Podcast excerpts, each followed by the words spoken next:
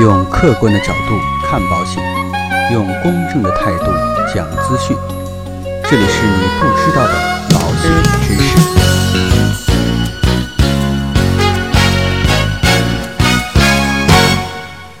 好，各位亲爱的朋友们，那今天呢，跟大家来聊一聊有关于保险理赔方面的一些内容。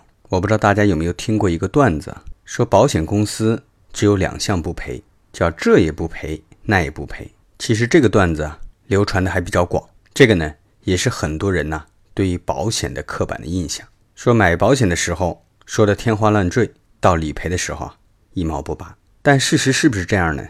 其实啊，在我看过了很多有关于保险的判决书之后，有一种很明显的感觉。其实，在保险理赔官司中，尤其是两年不可抗辩的官司当中，法院明显偏向于消费者，而保险公司啊。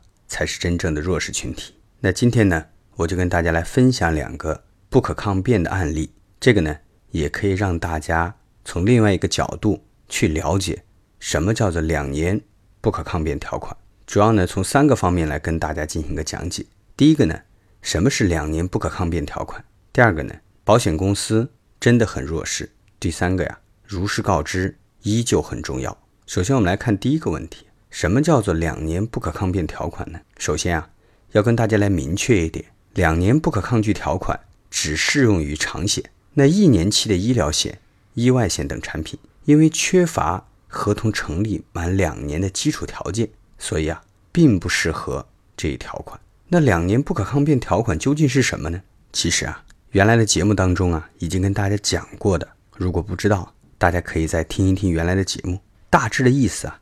就说你这个合同成立超过两年的时间，保险公司啊就不得以投保人没有如实告知而去解除合同。简单来说，只要保险合同成立超过两年，即使我们的客户啊没有如实告知，保险公司啊也不能单方面解除合同。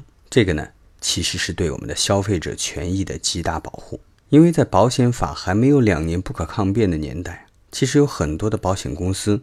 可能是因为一些小的问题，就把长期缴费的客户拒赔了，导致了呢消费者对保险行业的不信任。不过现在情况反过来了，那从现在的法院判例来看，两年不可抗辩条款有些矫枉过正，法院支持消费者几乎到了偏袒的程度，保险公司啊反而成了弱势群体。那接下来呢，我们通过两个案例来感受一下保险公司。在两年不可抗辩条款的官司当中，究竟有多弱势？第一个案例呢，是二零一七年内七幺零幺民初第二零八号。二零一三年一月，李某啊为自己买了一份重疾险。二零一六年八月，也就是三年半之后，李某发现身体不适，然后前往医院去就医，被确诊为慢性肾功能不全、尿毒症期。然后李某向保险公司申请理赔。但保险公司经过调查发现啊，李某在投保前曾患有消化道大出血和急性肾功能衰竭，但在李某投保的时候啊，并没有履行如实告知义务。那保险公司啊就做出了拒赔的决定，并且宣布解除合同。李某不服，便把保险公司告上了法庭。其实啊，内行人就知道这是一个典型的带病投保案例，但是啊，法院的最终结果还是。判赔了，为什么呢？法院是这样说的：李某的合同已经成立了三年零七个月，超过了两年，保险公司啊不能解除合同，需要承担赔偿义务。那其实大家知道，急性肾功能衰竭可不是什么小病，投保重疾险肯定是过不了的。那这个案件呢，即使法院判保险公司不赔，其实也没有什么可以说的。但是啊，法院还是站在。消费者的一个角度，以两年不可抗辩为理由判了保险公司赔偿，这很明显啊是偏向消费者的。再来给大家看第二个案例，是二零一六年苏十二民中二四七二号。二零一二年六月，陶某为自己购买了一份重大疾病保险，保额三十万，保障期间终身。在二零一三年、二零一四年两年间多次住院，并诊断为尿毒症。肾功能不全，然后呢，在二零一四年九月向保险公司申请理赔，这个时候呢，已经过了两年，保险公司经调查发现，陶某曾经在投保前，也就是二零一一年九月住院治疗，已经被诊断为肾功能不全四期，但其投保却没有如实告知，然后啊做出了拒赔的决定，并且宣布解除合同。一审法院判决啊，保险公司败诉，但二审法院推翻了一审法院的判决，支持保险公司胜诉。二审法院认为啊，保险合同明确约定，只有初次发生，并经专科医生明确诊断患本合同所指的重大疾病，才给付保险金。而陶某在二零一一年就已经确诊了肾功能不全四期，并且啊，与后期的尿毒症存在着因果关系，所以啊，不属于合同约定的保险的责任范围，保险公司不应该对此承担保险责任。这个案例啊，不赔没什么可说的。一审法院对于事实认定不清，二审法院予以纠正。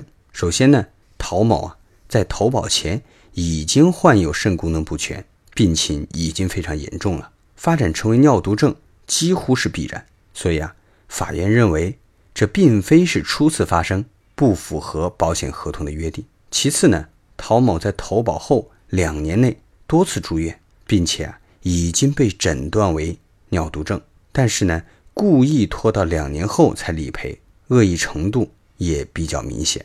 但是呢，二审法院同时指出，保险公司提出解除合同时，已经超过法律规定的两年时间，保险合同继续有效。也就是说，未来再患其他重疾，还是有可能赔付的。这个呢，就属于偏向消费者了。如果说是香港保险，分分钟拒赔。加解除合同是绝对没有商量的。之前呢，我们也介绍过有关于香港保险的拒赔案例。在案例当中呢，当事人在不知情的情况之下，为其孩子投保了重疾险，孩子在两年后确诊为白血病，保险公司便以未如实告知为由拒绝赔付并解除合同。随后呢，投保人向香港监管部门投诉，也没有被受理，保险金一分没有拿到。对比案例二的判决，肾功能不全这种严重的疾病呢，因为过了两年，所以啊不能解除保险合同。对于消费者来讲是相当宽容了。说了这么多，大家可千万不要以为我支持带病投保，不管什么时候，我的态度啊都很明确，如实告知大于天。如实告知啊，不仅仅是道德上的要求，从利害关系上分析也是最好的选择。为什么呢？因为拒赔后打官司耗时耗力，保险理赔走到打官司这一步，已经说明了一点：保险公司已经拒赔了，所以不得不通过法律途径来解决问题。现在的平均理赔的时效基本上在三天以内，患者呢很快就可以拿到理赔款去治病救命。但是如果去打官司，理赔款就可能遥遥无期，一般案件的审理起码要几个月。而刚才讲的案例二中的陶某。更是经历了两次审判，前后跨度将近三年，最后呢还是判保险公司胜诉，不仅没有拿到理赔款，并且诉讼费还需要他自己承担，真的叫做赔了夫人又折兵。就算是陶某胜诉拿到理赔款，也是三年以后了，重疾的最佳治疗期间可能已经过去，而且打官司的时候啊，家人还要筹钱照顾病人，要和保险公司扯皮。两头奔波，所以啊，你真的愿意看到这样的情形出现吗？第二个，疾病不可控，不一定能熬过两年。保险法里边说的很明确，如果两年内保险公司发现客户没有如实告知，就可以直接解除合同，理赔啊，自然无从谈起。而疾病又不是可控的，如果真的在两年之内出险，难道拖着不去看病吗？再说了，故意拖延，保险公司还是会拒赔的。所以啊。如果想要未来理赔顺利，如实告知是必须的。但说句实话，保险的健康告知并不是那么容易搞懂的东西。首先呢，健康告知当中会涉及到许多专有的名词。其次啊，保险医学与临床医学侧重点不同，很多医生说没有问题的病，保险公司可能十分在意。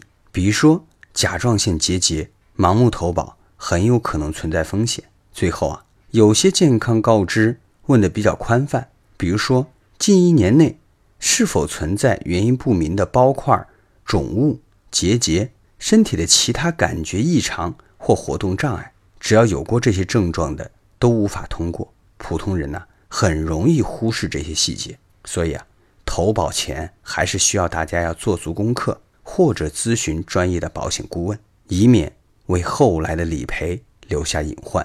最后啊，说明一点，上面的案例啊，只能作为参考，因为我国。并不是判例法国家，之前的法院判决并不会作为后来法院判决的依据。也就是说，同样的情况，即便是别人赔了，你也有可能不赔。所以啊，切不可以身试法，带病投保。那今天的节目呢，到这里就告一段落了。如果说您喜欢我们的节目，欢迎您点击订阅按钮来订阅我们的节目。让我们下期再见。